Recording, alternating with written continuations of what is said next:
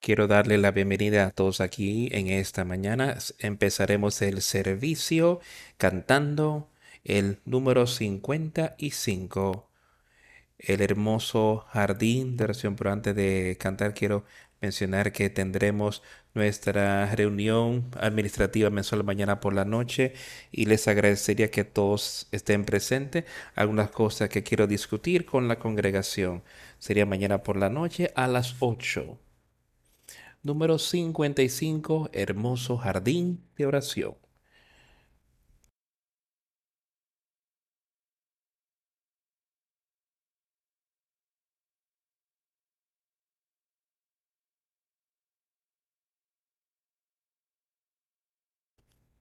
Hay un jardín donde Jesús espera.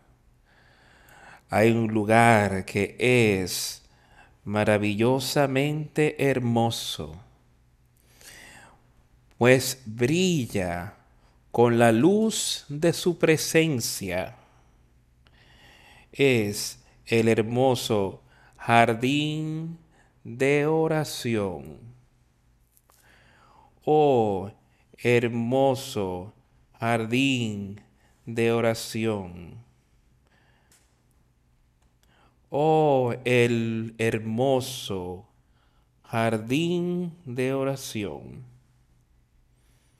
donde espera mi Salvador y Él abre las puertas al hermoso jardín de oración. Hay un jardín donde espera Jesús y voy a Él con todas mis cargas, solo para aprender de sus labios esas palabras de consuelo en el hermoso jardín de oración. Oh, el hermoso jardín, el jardín de oración el hermoso jardín de oración, donde mi Salvador espera y abre las puertas al hermoso jardín de oración. A un hermoso jardín donde Jesús está esperando y Él quiere, Él te pide que te encuentres con Él allí, solo para inclinarte y recibir una nueva bendición en el hermoso jardín de oración. Oh, el hermoso jardín de oración. Oh, el hermoso jardín de oración. Ahí espera mi Salvador y abre las puertas al hermoso jardín de oración.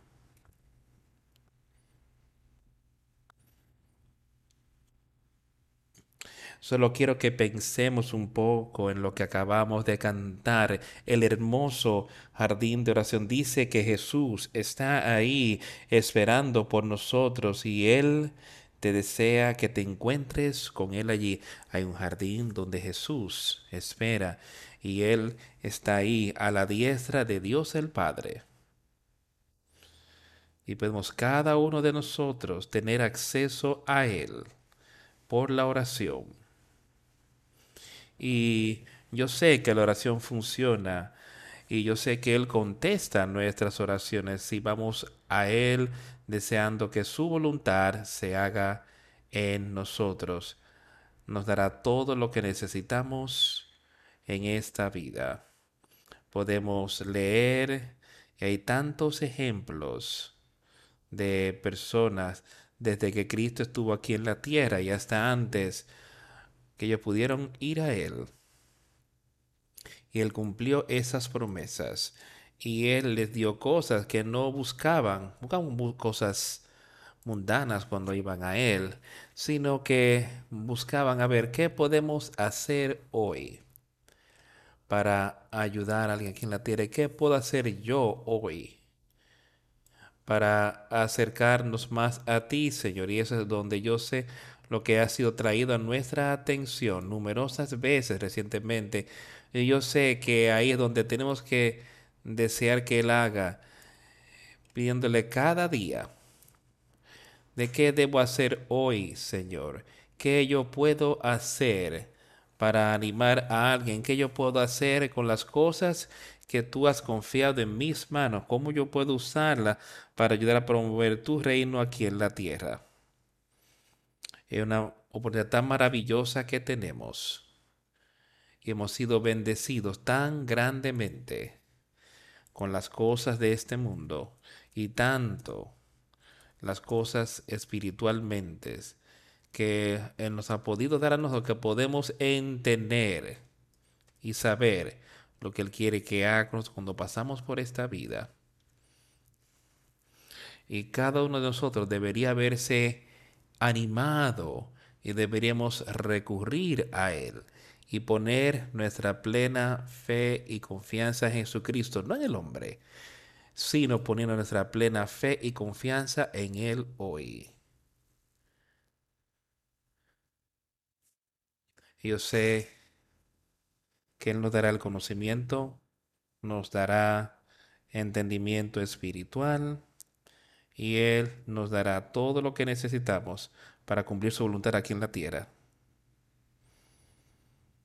Cuando nos sentimos totalmente a Él, eso es lo que se necesita pensando y leyendo aquí algunas cosas que han habido delante de nosotros, de cómo ellos pueden depender totalmente en Jesucristo.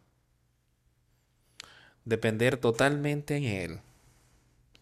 Y Él cumpliendo el Padre, cumpliendo en cada instante. Cuando yo leo este libro, no voy a ningún lugar que Jesucristo haya faltado cuando alguien le preguntó de hacer algo por ellos. Él lo logró. Y cada situación en la que se me ocurra, que yo puedo leer,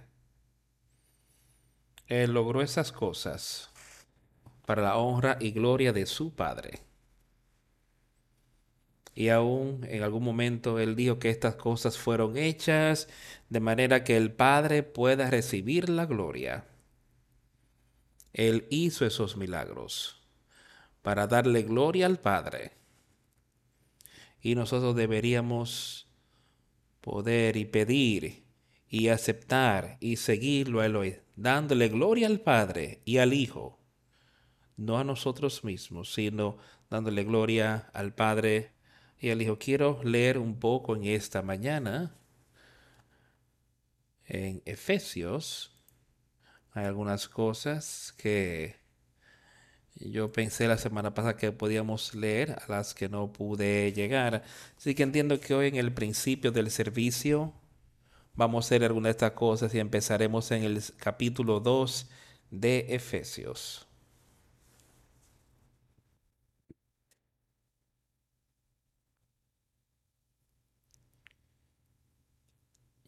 Empecemos leyendo en el versículo 6 del capítulo 2 de Efesios.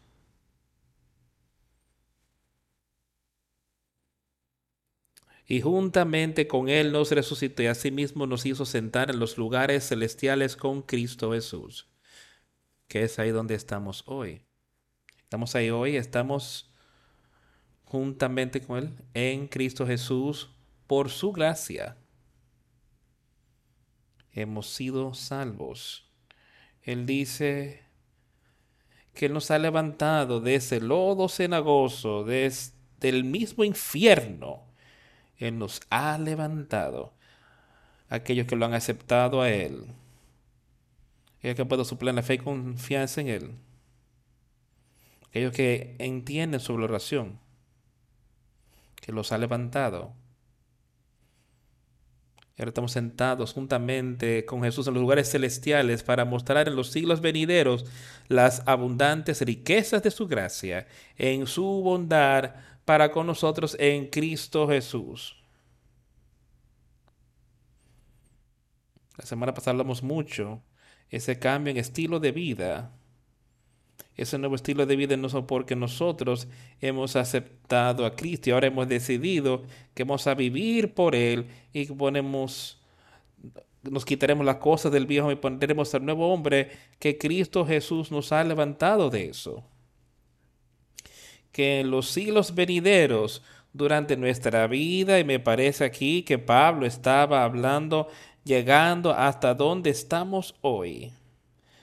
Habrían personas justas que podrían aceptarlo a Él porque por gracias sois salvos por medio de la fe. Y esto no de vosotros, pues es don de Dios. Y hablamos mucho de ese don de Dios aquí recientemente. Y yo sé que es real. Y yo sé que está ahí. Y cada uno de nosotros debería tener eso y estar poseyéndolo hoy.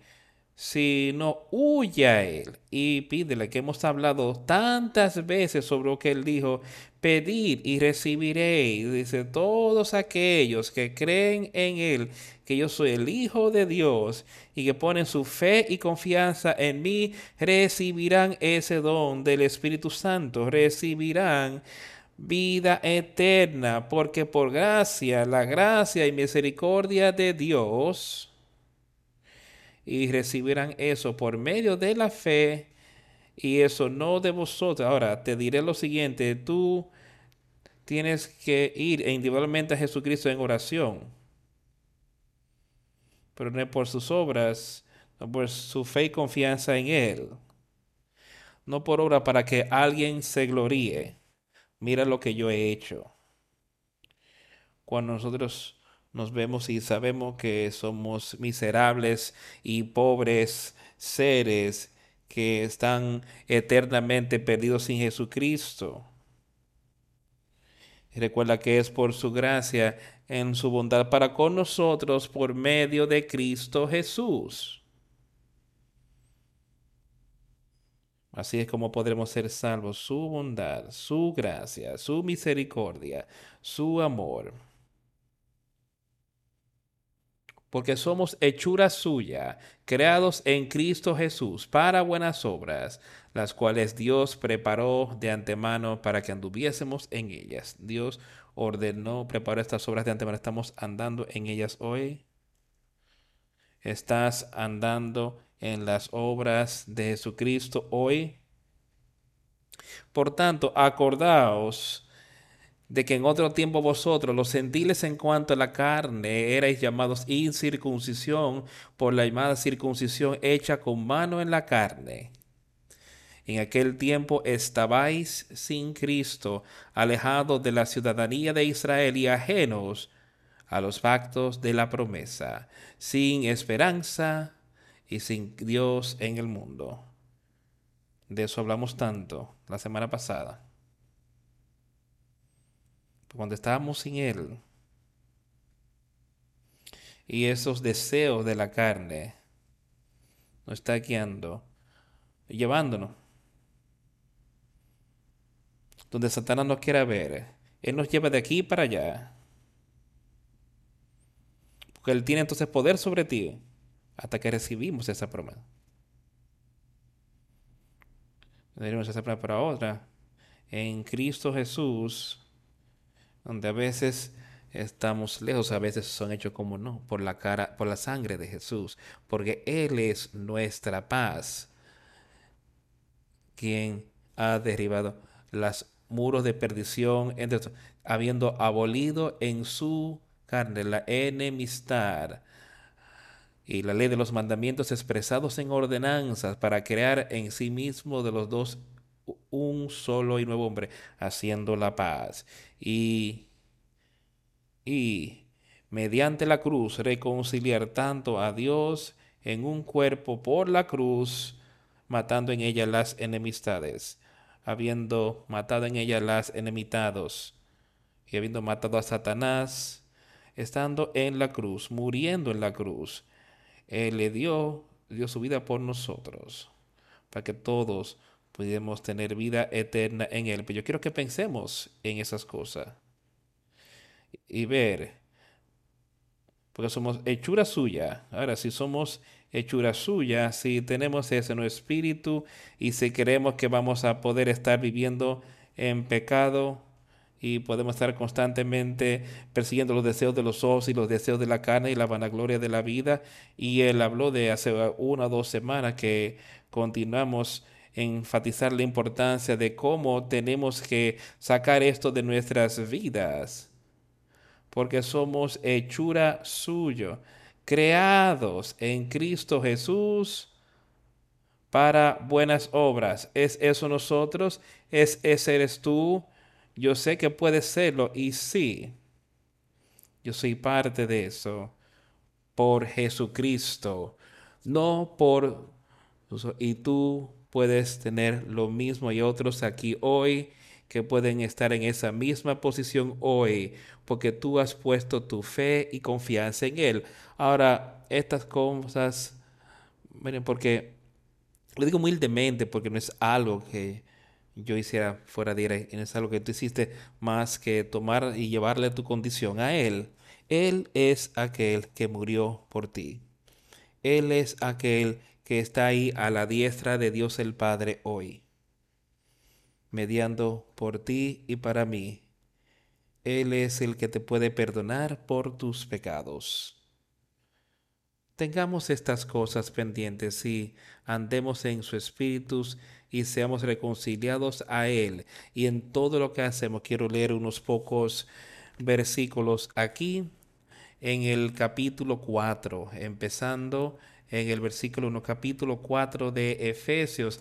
Este libro de Efesios está lleno de buenas cosas para nosotros conocer y entender y ver. Él está ahí para yo pues preso en el Señor os ruego que andéis como es digno de la vocación con que fuisteis llamado con toda humildad y mansedumbre, soportándoos con paciencia los unos a los otros en amor. Y así exactamente como yo he venido a ustedes en esta mañana. Eso es donde yo quiero estar hoy para presentarles, por tanto, el prisionero del Señor en unión con Él, unido a Él.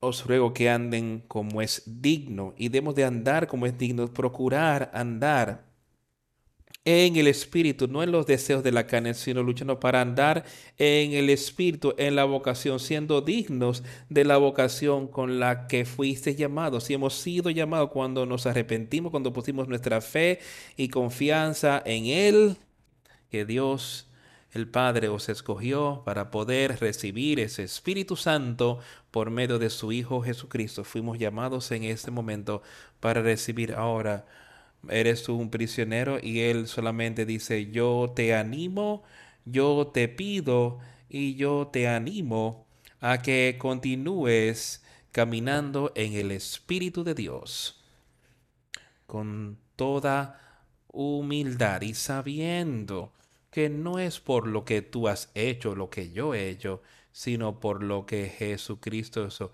En mansedumbre, con paciencia soportándonos con paciencia los unos a los otros en amor, solícitos en guardar la unidad en el vínculo de la paz. Amigos, si tenemos eso hoy, si tenemos ese nuevo nacimiento y ese nuevo espíritu, estaremos buscando estar en unidad con la verdadera iglesia espiritual de Jesucristo. Es donde sea que vamos ese espíritu obrando hoy. Pero Él lo tiene para dar a todos aquel que hacen su voluntad, como leemos aquí, si hay un cuerpo y un espíritu, aun cuando eres llamado en una esperanza de tu llamamiento, un Señor, una fe, un bautismo, un Dios y Padre de todos, el cual es sobre todos y por todos y en todos. Pero a cada uno de nosotros fue dada la gracia conforme a la medida del don de Cristo. Por lo cual dice, ahora yo quiero que solo pienses en lo que acabamos de leer allí. Y saber que cada uno de nosotros puede tener eso hoy. Eso no es un cuento de hadas. Esto no es algo que algún hombre, algún medio noticioso se apropió. Esto es la palabra de Dios. Él dice que hay un cuerpo, el cuerpo de Jesucristo, un espíritu, el espíritu de Dios, aun cuando eres llamado en una esperanza, esperanza de salvación eterna por medio de la sangre de Jesucristo y por el Espíritu de Dios. Una esperanza de tu llamamiento haciendo ese llamamiento y elección segura, sino andando en ese espíritu. Un Dios, un Señor, una fe, un bautismo, un Dios y Padre de todos que está por encima, sobre todos y por todos y en todos. Ahora escucha eso, Dios el Padre, que está sobre todas las cosas. No hay nada que Él no pueda vencer aquí en la tierra, amigos míos. Él está por encima de todos y sobre todo y en todos que haya aceptado a Jesucristo. Que eso puede estar en ti hoy. ¿Y qué hará eso? Dará esa esperanza. pero a cada uno de nosotros fue dada la gracia conforme a la medida del don de Cristo. Y no hay nada que haga falta en ese don. La gracia de Jesucristo es todo lo que Dios tiene para darle a su pueblo. Ahora Dios no tiene cosas más, Él no tiene maldad en Él. Entonces la gracia y el don de Dios no traerá nada de eso a nuestras vidas hoy. La, injusticia, impiedad, los deseos de la carne o la gloria de la vida, los deseos de los ojos. Nada de eso está en ese don de la gracia de Dios. Y eso es una plena medida. No hay nada que hace falta aquí, amigos míos.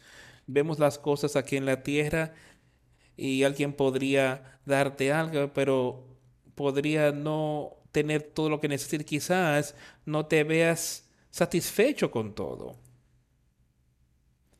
Es el don de Dios para cada uno de nosotros.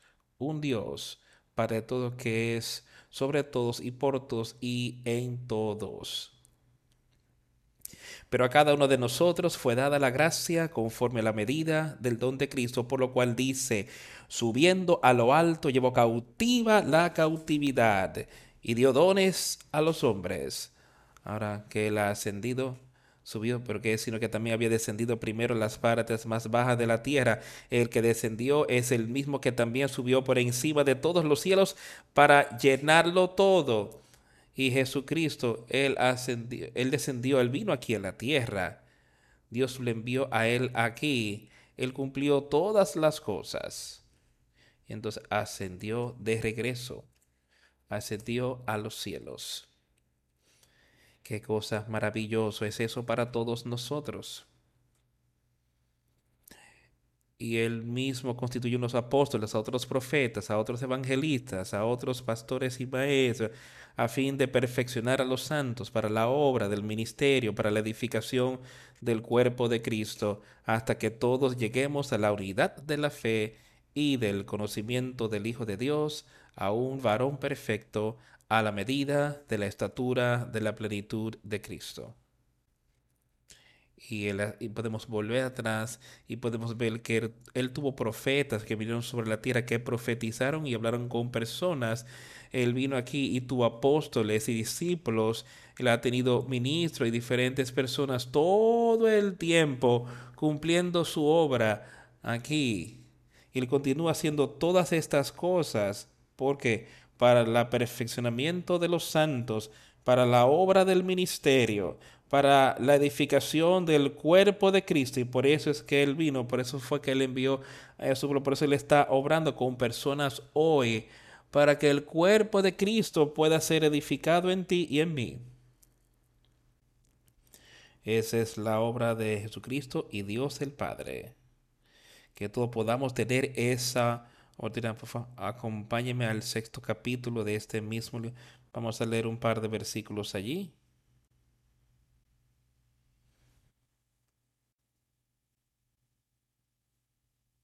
Empezamos ahí en el versículo 10 del capítulo 10, eh, versículo 10. Por lo demás, hermanos míos, fortaleceos en el Señor y en el poder de su fuerza. Solamente una manera en la que esa puede ocurrir es en un nacimiento.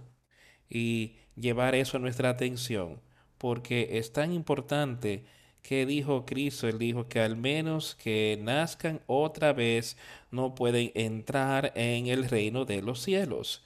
Y por eso es que es tan importante, por eso es que repetimos estas cosas una y otra vez para tener para que él tenga nuestra atención. Finalmente, hermanos, seáis fuertes en el Señor en el poder de su fuerza, vestidos de toda la armadura de Dios, para que podáis estar firmes contra las acechanzas del diablo. Toda la armadura de otra vez, es ese espíritu, ese poder. Entonces podemos estar contra Satanás, no importa con que Él venga a nosotros. Podemos estar contra Satanás si nos armamos con toda la armadura de Dios, ese nacimiento y ese poder de Dios, porque no luchamos contra contra principados y potestades, contra los gobernadores de las tinieblas de este siglo, contra huestes espirituales de maldad en las regiones celestes. Eso es una guerra espiritual que tenemos en nosotros que está ahí si tenemos esa armadura de Dios, ese nuevo espíritu en nosotros, entonces podremos vencer todas estas cosas contra los poderes, Satanás, contra los gobernadores de las tinieblas, otra vez Satanás y sus ángeles que él tiene aquí en la tierra y que ya él tiene atados a él contra maldades, contra mal, con huestes espirituales de maldad en las regiones celestiales. Miremos en el mundo y podemos ver esta maldad espiritual en lugares a donde los hombres ven con alta estima y que ponen su atención y adoran estas cosas. Y aquí yo creo que él está hablando allí que estos gobernadores de la maldad de este mundo, de las tinieblas contra la contra las huestes espirituales de maldad las regiones celestes, eso es ese espíritu en nosotros hoy que está luchando y por eso pondremos la armadura de Dios para que puedas vencer esas cosas.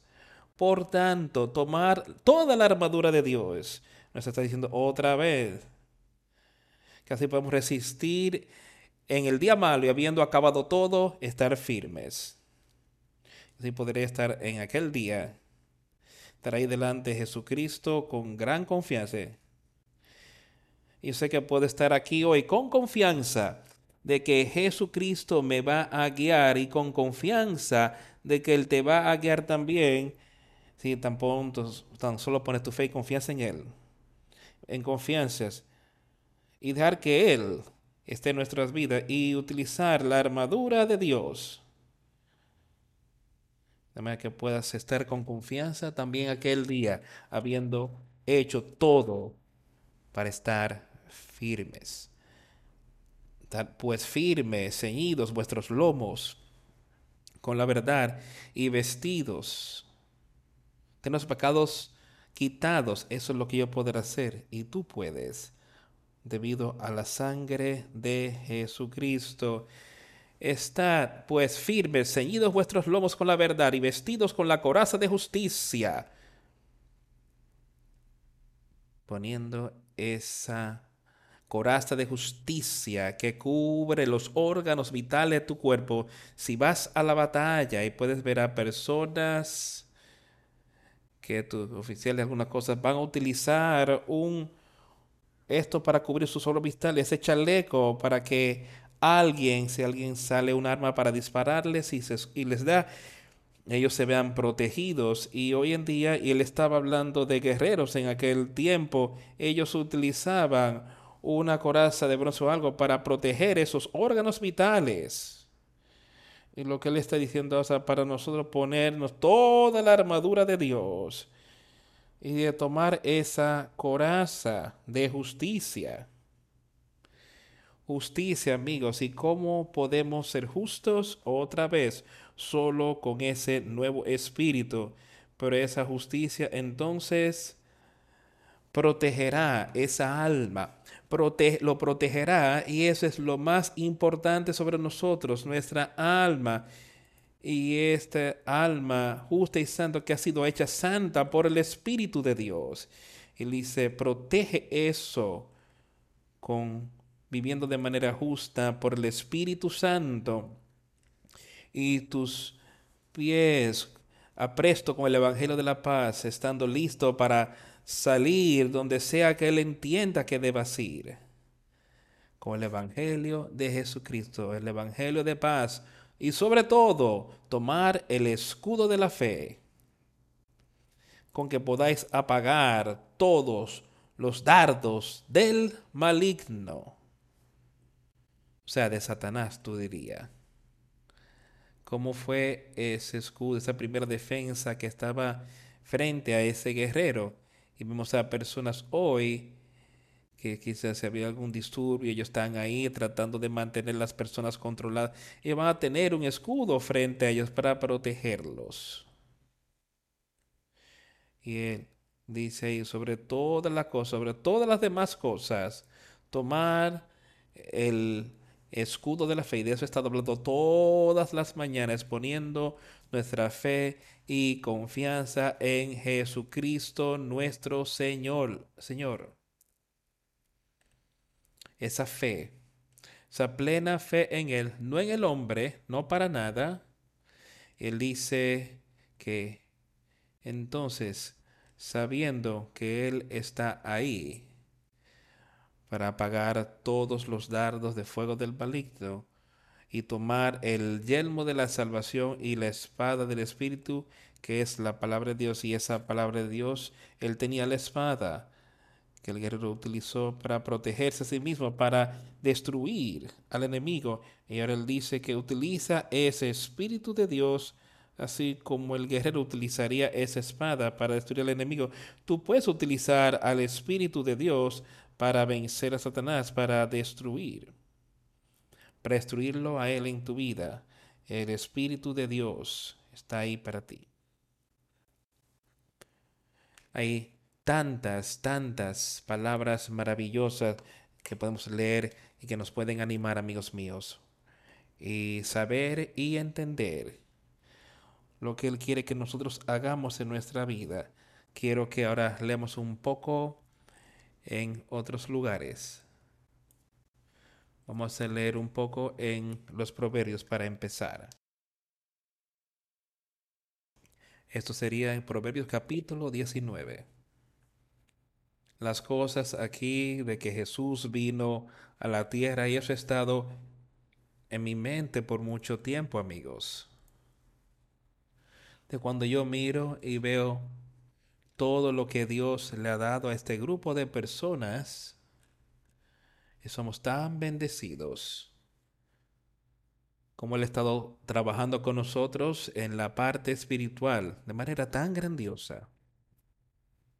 ¿Cómo nosotros podemos, y yo entiendo que nosotros nos estamos quedando cortos, yo me conozco y yo estoy luchando y rogando de que yo pueda hacer más para Él y hacer más para otros aquí en la tierra. de lo que yo he hecho en el pasado. Otros que si hay algo que podemos hacer para ayudarlos de manera natural o espiritualmente, personas que están teniendo dificultad hoy. Pero yo quiero que leamos una de las pocas cosas aquí en la Biblia, en su palabra, y que veamos qué él tenía para decir sobre todo eso. Y empezando en el capítulo 19 de Proverbios.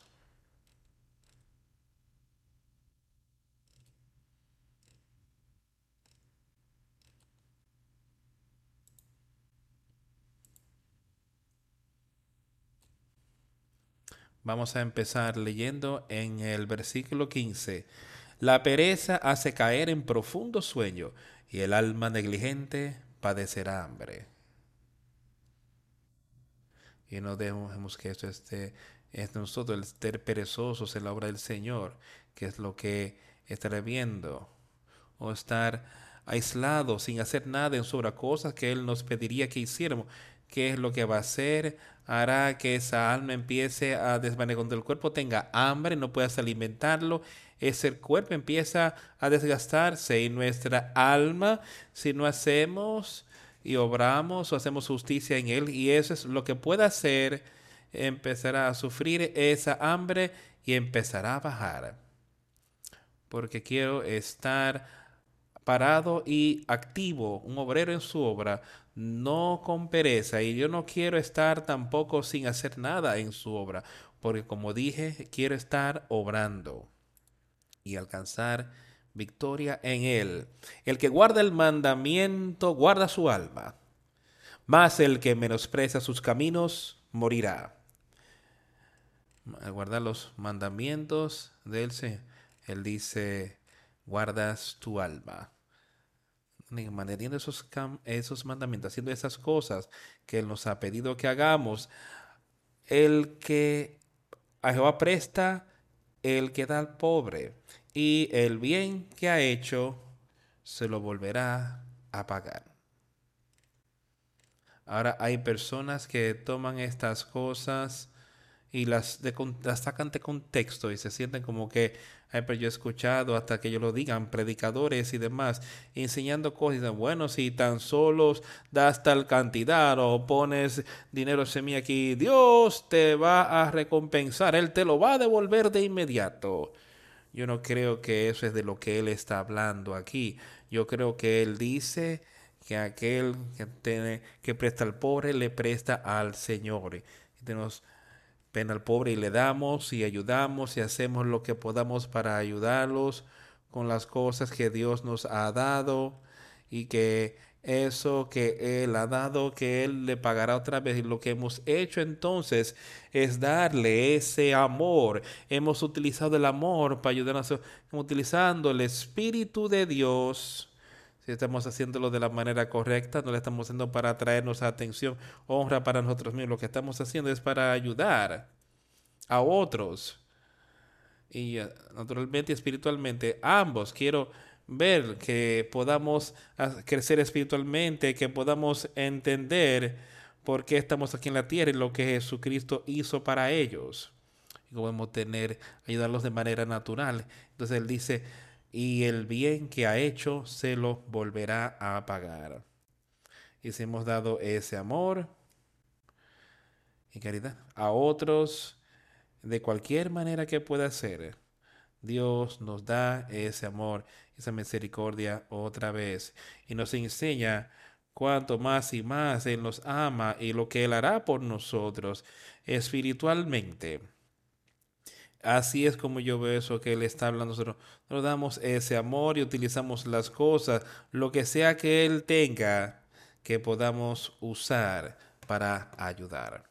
Y Él nos devuelve. Y sí, en muchos casos podría ser cosas naturales también que Él nos da, pero eso no es lo que yo estoy buscando, no para nada buscar primeramente el reino de Dios y sustituir todas estas otras cosas serán añadidas. Buscar primeramente lo que Dios quiere que tú hagas.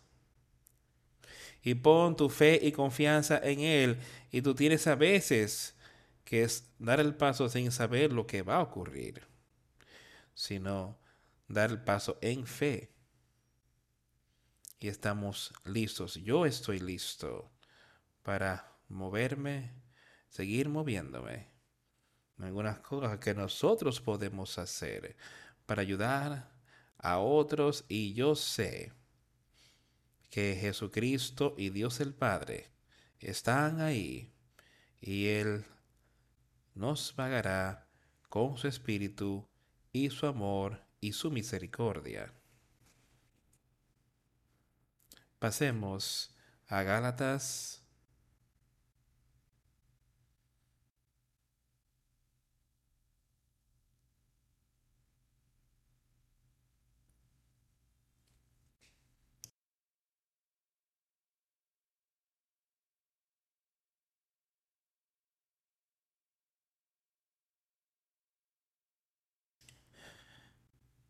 Esto será en el capítulo 6 de Gálatas.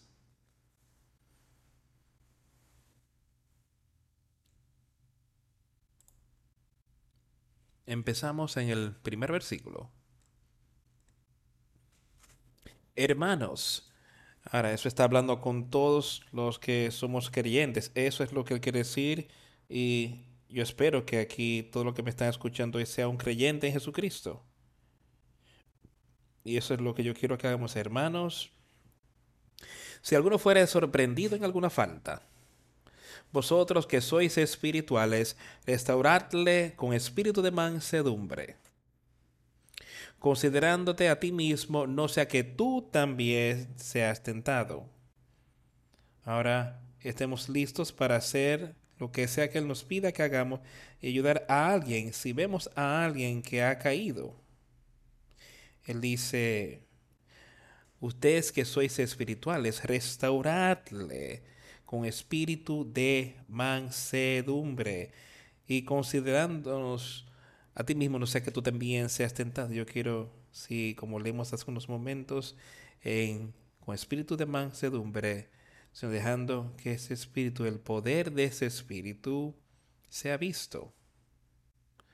Si está ahí, yo quiero que tú lo veas está ahí, está disponible para todos los que quieren verlo o los que quieren tenerlo y tú puedes verlo.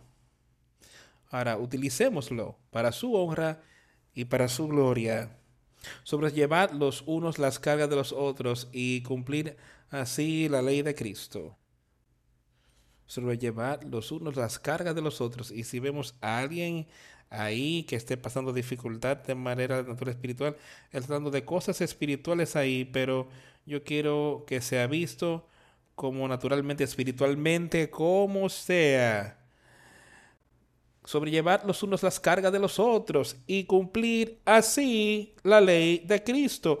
Dice, esto es lo que Cristo dijo que quiere que hagamos cuando dice, ve y predica y enseña y ayuda a amar a tu prójimo como a ti mismo. ¿Recuerda cómo él cuantificaba eso? de quién era tu prójimo a diferentes maneras, pero había una manera ahí de la que él mencionó y él dice que el hombre simplemente iba y le asaltó un ladrón, era samaritano, y vino un ladrón y lo golpeó y le tomó sus cosas y lo dejó medio muerto. Y aquí llegaba un sacerdote en el camino, alguien que debió haber tenido amor y compasión por él tu amor y compasión, Él le pasó por al, lado, por al lado, lo dejó yaciendo allí. Aquí estaba otro, que vino otro hombre, un levita, me parece, y que él también debió tener compasión. Pero lo miró y siguió caminando, tuvo compasión sobre él. Pero aquí llegó otro hombre y él fue el samaritano, el otro que fue golpeado simplemente era alguien, o sea, era este samaritano que vino y lo miró. Y los samaritanos eran personas que eran vistos con desprecio en aquel tiempo por los fariseos y los escribas y el pueblo que sentía que ellos eran altos en autoridad y altos en la palabra de Dios, vean con desdén a los samaritanos. Pero aquí él estaba. ¿Y qué él hizo? Él tuvo misericordia de él. Y lo que él tuvo, él lo utilizó para ayudar a ese hombre. Él curó sus heridas, le puso aceite para consolarlo él lo puso sobre su propio caballo, su propio asno, y lo cargó a un lugar donde pudiese obtener ayuda, y lo consoló allí. Y todavía necesitaba ayuda cuando llegaba para el momento para él irse. Y le dio al dueño de la posada dinero. Dijo, cuida de él hasta que yo regrese y si este dinero no es suficiente, yo te lo pago tú ves a un espíritu y habían tres hombres, tres hombres que le pasaron por al lado. ¿Cuál de ellos tuvo ese amor por su prójimo como lo tuvo para sí mismo? Y él continuó su camino. Eso fue lo que Él nos dejó para que nos, diéramos cuenta. Y eso fue una parábola que Él dio. sobrellevar las, los unos las caras de los otros, cumplir así la ley de Cristo, porque el que se cree ser algo, no siendo nada, a sí mismo se engaña. Y eso es lo que, donde yo quiero tener mucho cuidado en mí mismo hoy. Que yo no soy nada sino alguien que ha podido ir a Jesucristo. Alguien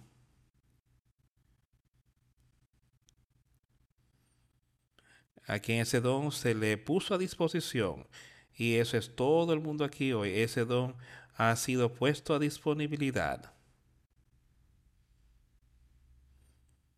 No es por tus obras, es el don de Dios.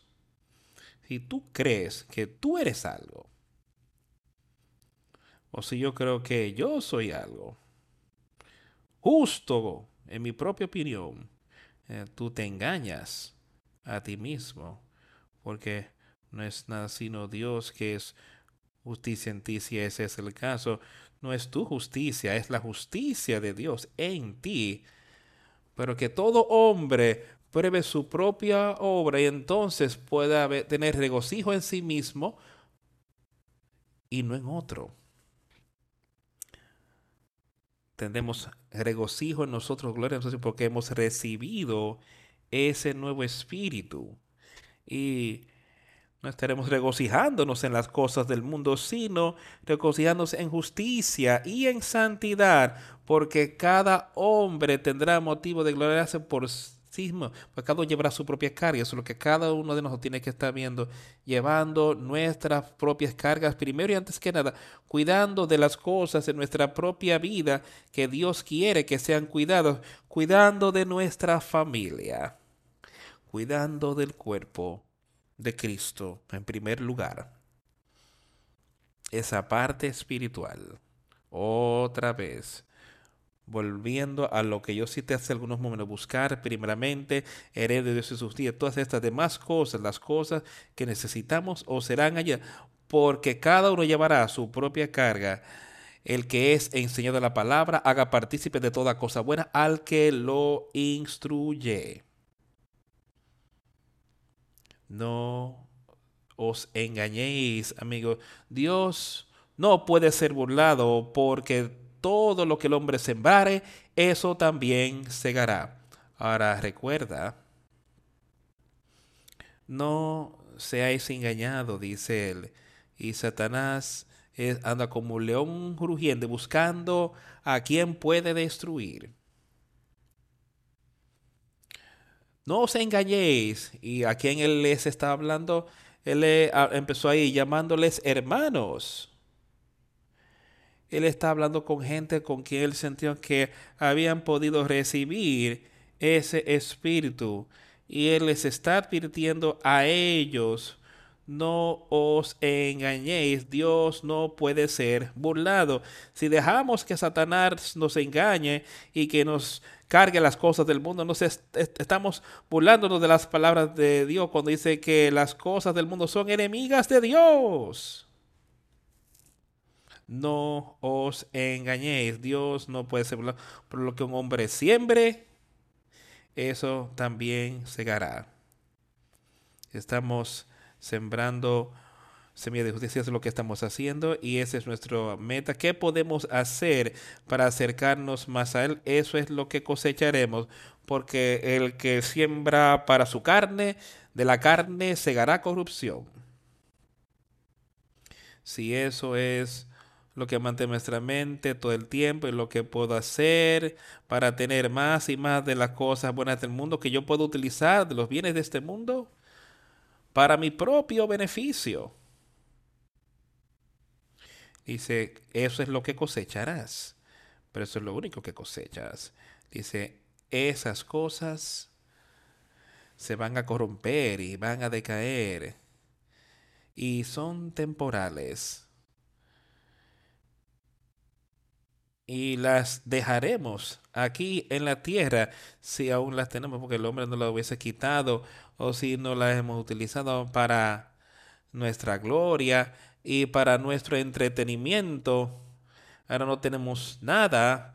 Dice aquel que sembrare para su carne, de la carne también cosechará corrupción, segará corrupción. Él le dijo que tú segarías vida eterna. Él dice, si tú siembras para con la carne, tú segarás corrupción, condenación eterna. Pero el que siembre del Espíritu, vamos a entender esto. Vamos a escuchar esto con cuidado, amigos míos. Escuchemos con cuidado. El que sembrare para su carne, perdón, pero el más el que siembra para el espíritu, del espíritu segará vida eterna. Y yo escucho un amén. Esas son sus obras. Ahora veámonos animados con ella. Cuando ella dice, cuando él dice, ¿para qué es que sembrare en el espíritu? Aquel que se acerca más y más a Jesucristo y que viva con esa justicia en él, segará del Espíritu, segará vida eterna. Y eso es algo tan maravilloso a pensar, que podemos dejar este cuerpo corrompible, este cuerpo que solamente vivirá unos pocos años aquí, y entonces morirá y volverá a la tierra eso va a ocurrirle a cada uno de nosotros, no importa quiénes somos. Pero podemos cegar la parte espiritual. Y todas estas cosas temporales aquí en esta pía sean quitadas. Y esa parte espiritual, esa vida eterna, continúa creciendo más y más fuerte y mejor y mejor. Cuando vemos cuán frívolas son las cosas de este mundo para nosotros.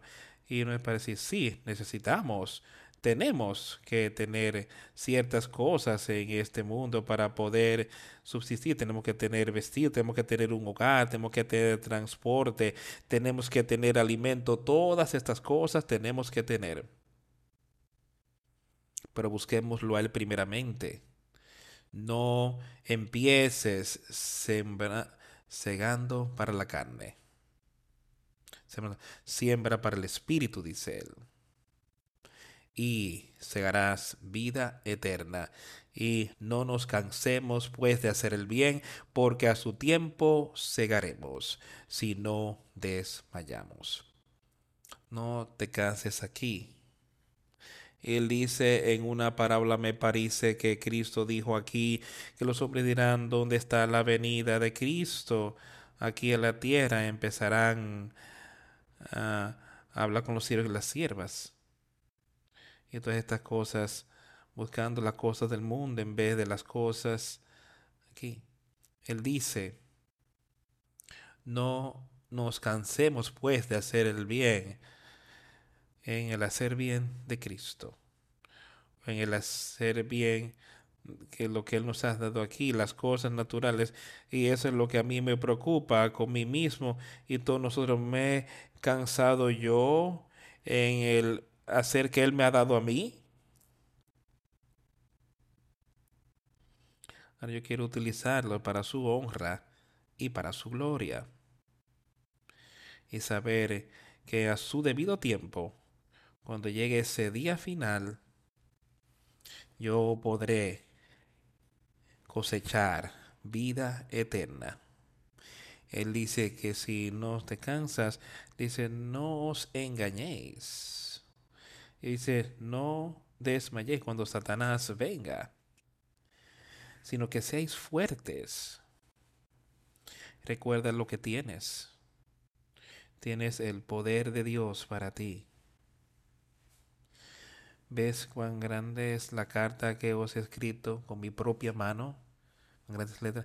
Y le escribió todas estas cosas ahí para nosotros.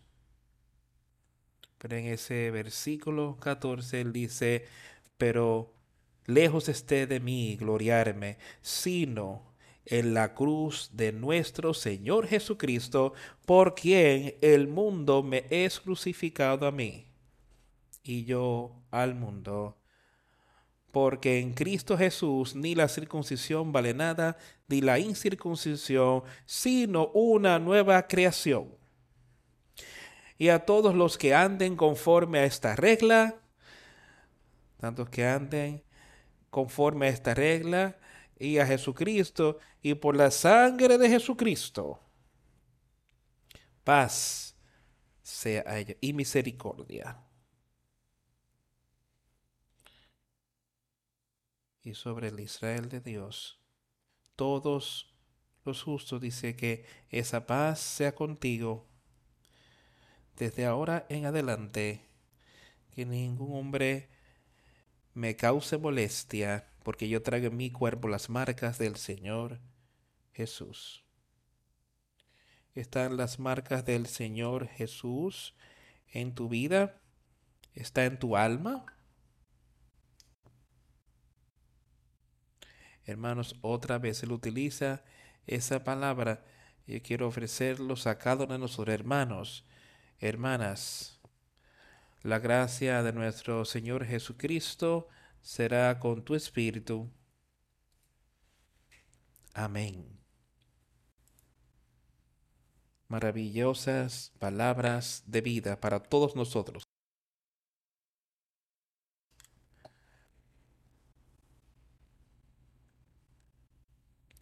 Que me acompañen ahora a la carta a los Filipenses, capítulo 2 de Filipenses. Vamos a leer unos pocos versículos acá.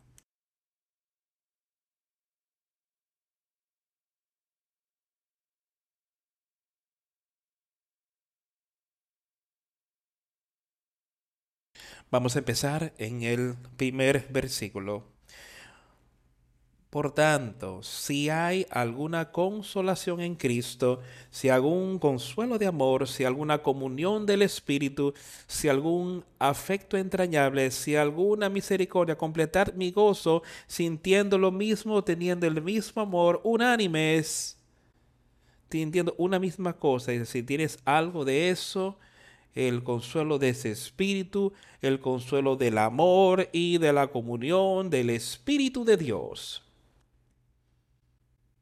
completar mi gozo. Y yo quiero ver a cada uno que está aquí hoy. Quiero ver a cada uno de ustedes cumpliendo ese gozo, completando esa, esa promesa. Yo no quiero ver a nadie perdido.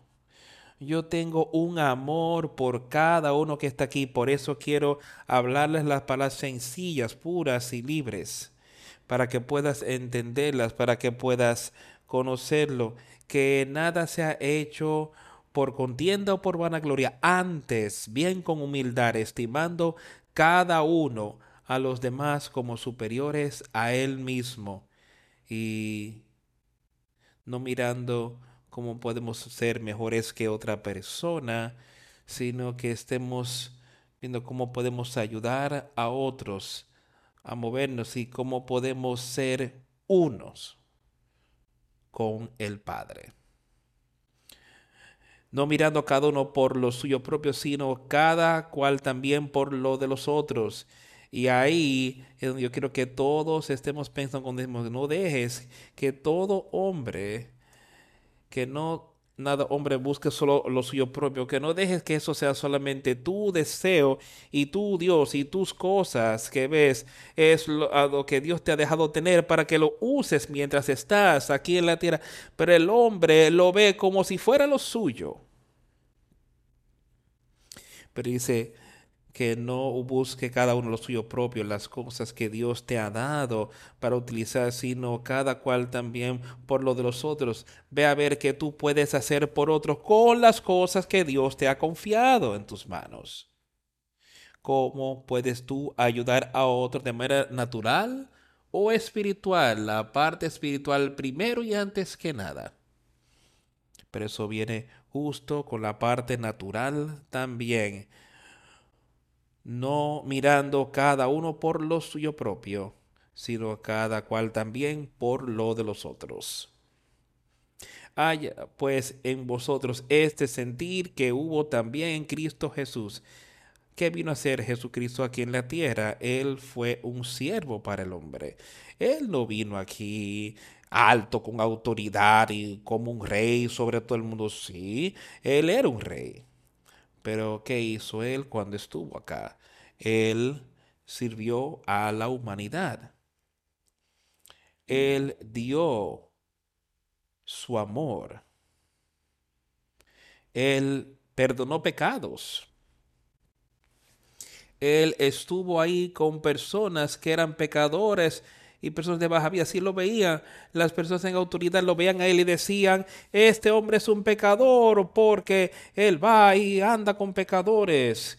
¿A quién él le dijo eso? Bueno, él dijo que los justos no necesitan arrepentimiento, sino los pecadores que necesitan arrepentimiento.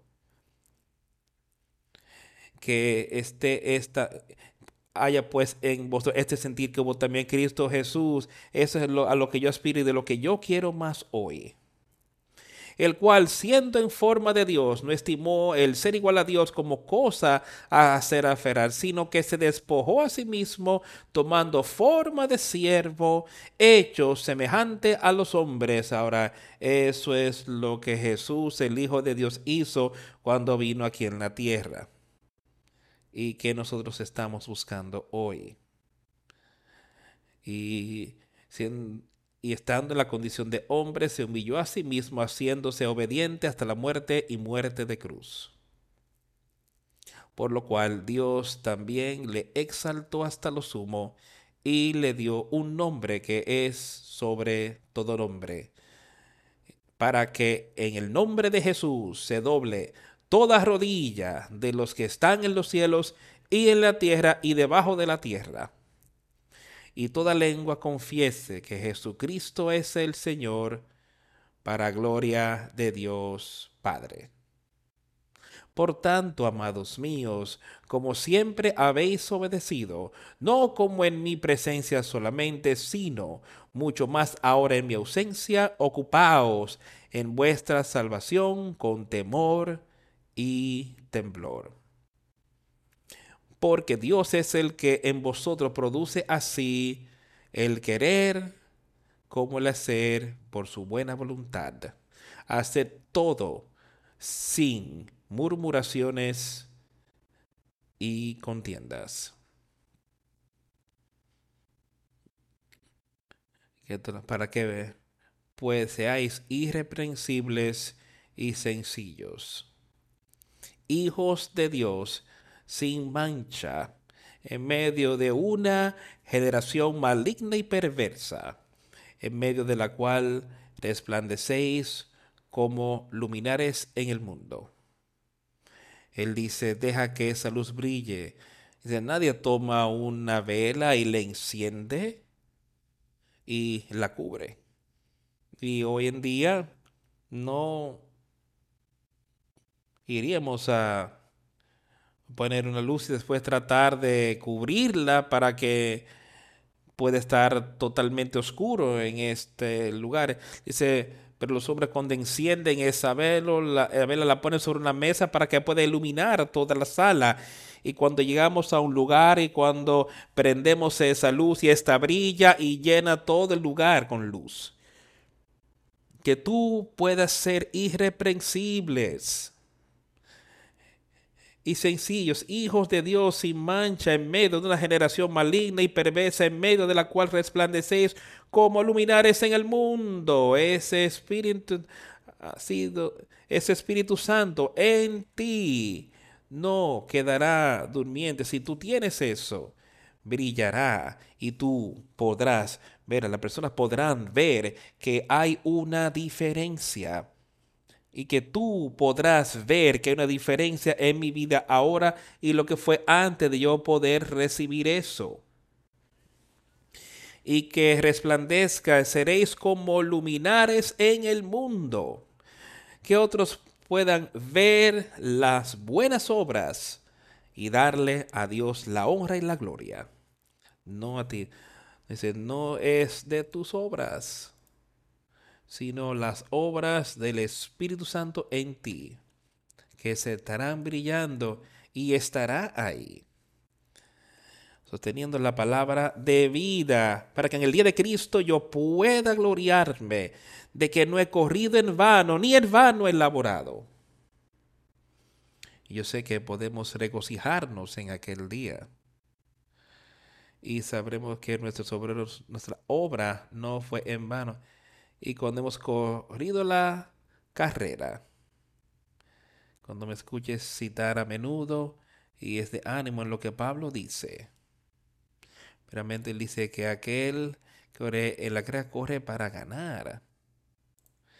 Yo empecé en esto y yo tengo la intención de ganar. Yo tengo la intención de terminar y eso no es quitando nada de cualquiera de nosotros.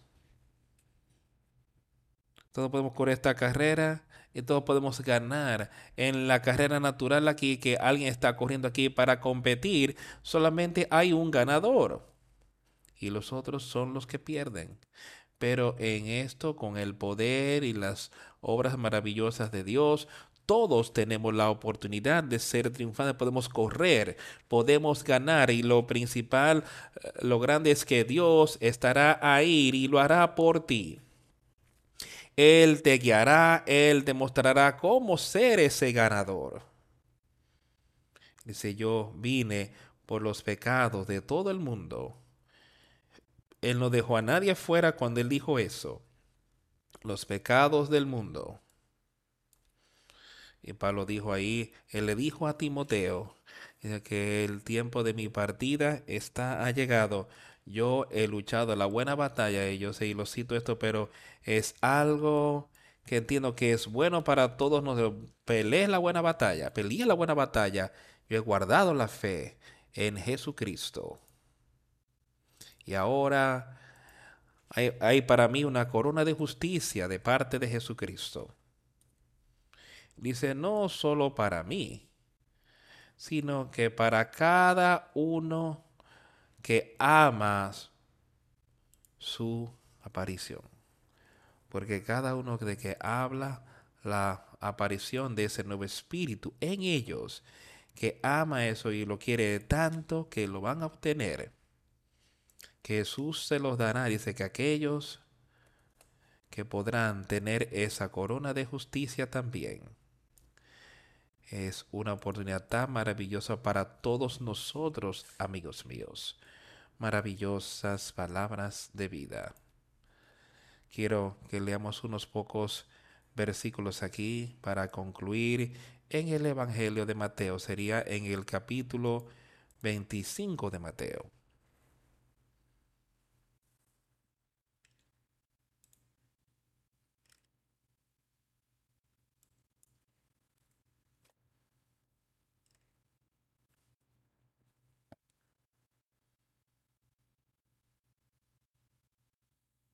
Empezaremos a leer aquí en el versículo 41 del capítulo 25. Entonces dirá también a los de la izquierda, apartaos de mí, malditos al fuego eterno preparado para el diablo y sus ángeles, porque Tuve hambre y no me disteis de comer. Tuve sed y no me disteis de beber. Fui forastero y no me recogisteis. Estuve desnudos y no me cubristeis. Enfermo y en la cárcel y no me visitasteis. Estas son palabras de Jesucristo.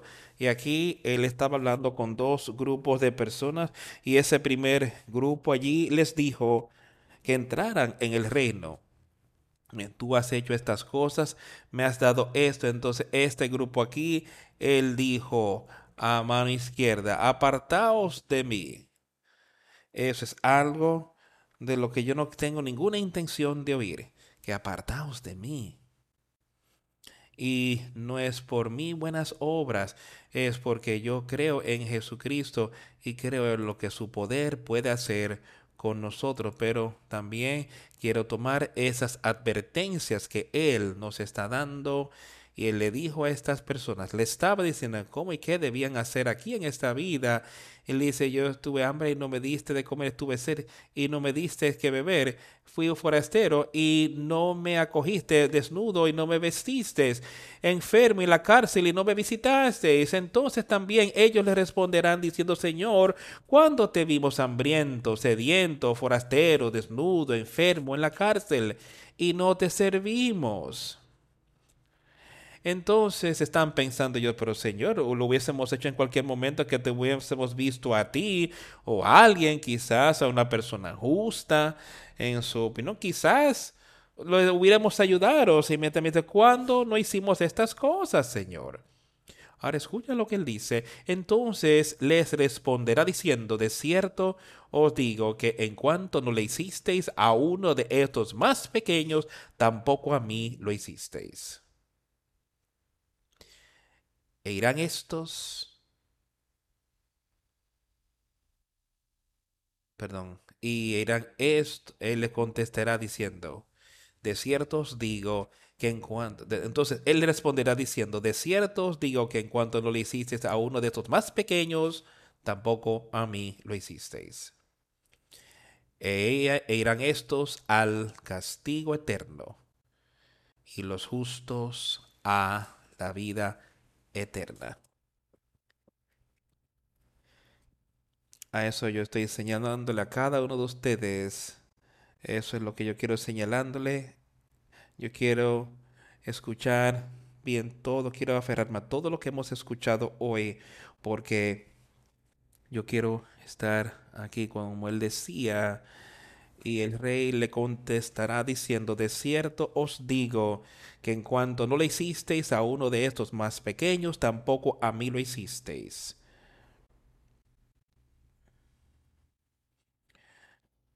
Entonces le responderá el rey a su diestra, vengan benditos de mi Padre y heredáis el reino que yo he preparado para ustedes desde la fundación del mundo. Yo voy a preparar lugar para vosotros. Si no fuera así, yo os lo hubiera dicho en la morada de mi Padre muchas moradas hay. Yo voy a preparar lugar para vosotros, y Él está allí a la diestra de Dios el Padre, en ese jardín de oración que podemos alcanzar, y Él escucharás, y Él hará. Ve a Él. No os engañéis. Vamos a concluir esta reunión cantando el himno 308, otra una maravillosa canción. Solo confía en Él. 308.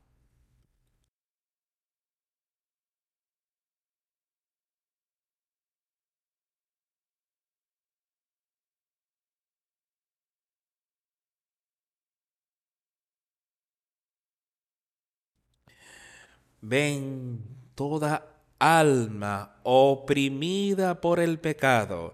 Ay, misericordia con el Señor. porque Jesús derramó su preciosa sangre. Él de seguro te dará reposo confiando en su palabra. Solo confía en Él, solo confía en Él, solo confía ahora en Él. Él te salvará, Él te salvará, Él te salvará ahora. Oh Jesús derramó su preciosa sangre para conferirte ricas bendiciones. Ahora sumérgete en la sangre carmesí que te lava y te deja blanco como la nieve. Solo confía en Él, solo confía en Él, solo confía en Él ahora. Él te salvará, Él te salvará, Él te salvará ahora. Si Jesús es la verdad, el camino que te lleva al reposo.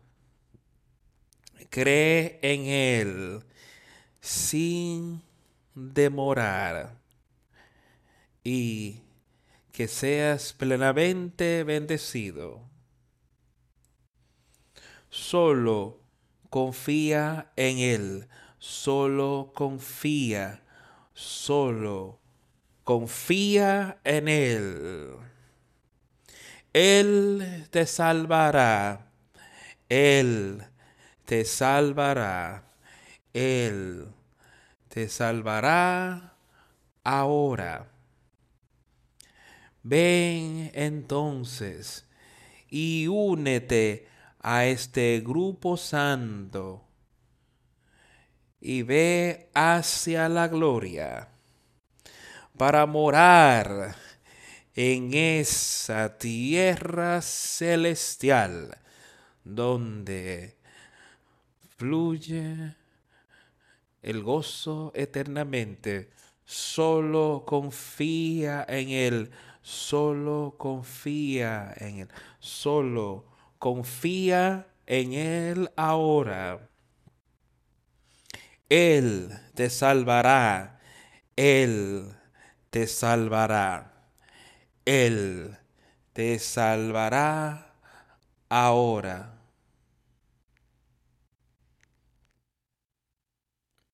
Esas es las palabras más veraces que podemos tener hoy.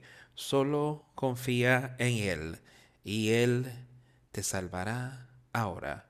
Cuando ponemos esa plena fe y confianza. Él nos salvará. Oremos. A Dios el Padre. Venimos a ti en esta mañana dándole gloria a tu nombre, en el Hijo, en el nombre de Jesucristo. Sabiendo que la vida eterna viene por Jesucristo y nos vemos exhortados en esta mañana con las palabras de que tú estás ahí y que tú darás esa vida eterna a aquellos que vienen a ti. Y que aquellos que viven en esa justicia y en ese espíritu, entonces siguen lo que es esa justicia y sabemos que ese espíritu nos protegerá de Satanás y que podemos andar cerca de ti y vencer este mundo, no importa en la situación que se nos presente. Dios, te damos gracias por todo lo que se ha hecho por la humanidad y te rogamos que nos guíes en los próximos días, que tú nos guíes y que tú nos muestres lo que tú quieres que hagamos como cuerpo y como parte del cuerpo de Cristo, tu cuerpo. Ese cuerpo espiritual es de lo que estamos hablando hoy, cómo podemos utilizar esto y lo que podemos hacer para promover tu reino y tu palabra a otros aquí en la tierra, otros que son menos afortunados que Dios. Dios, te rogamos por guía y conocimiento y sabiduría en estas vidas. Y te pedimos estas cosas en el nombre de Jesús. Amén.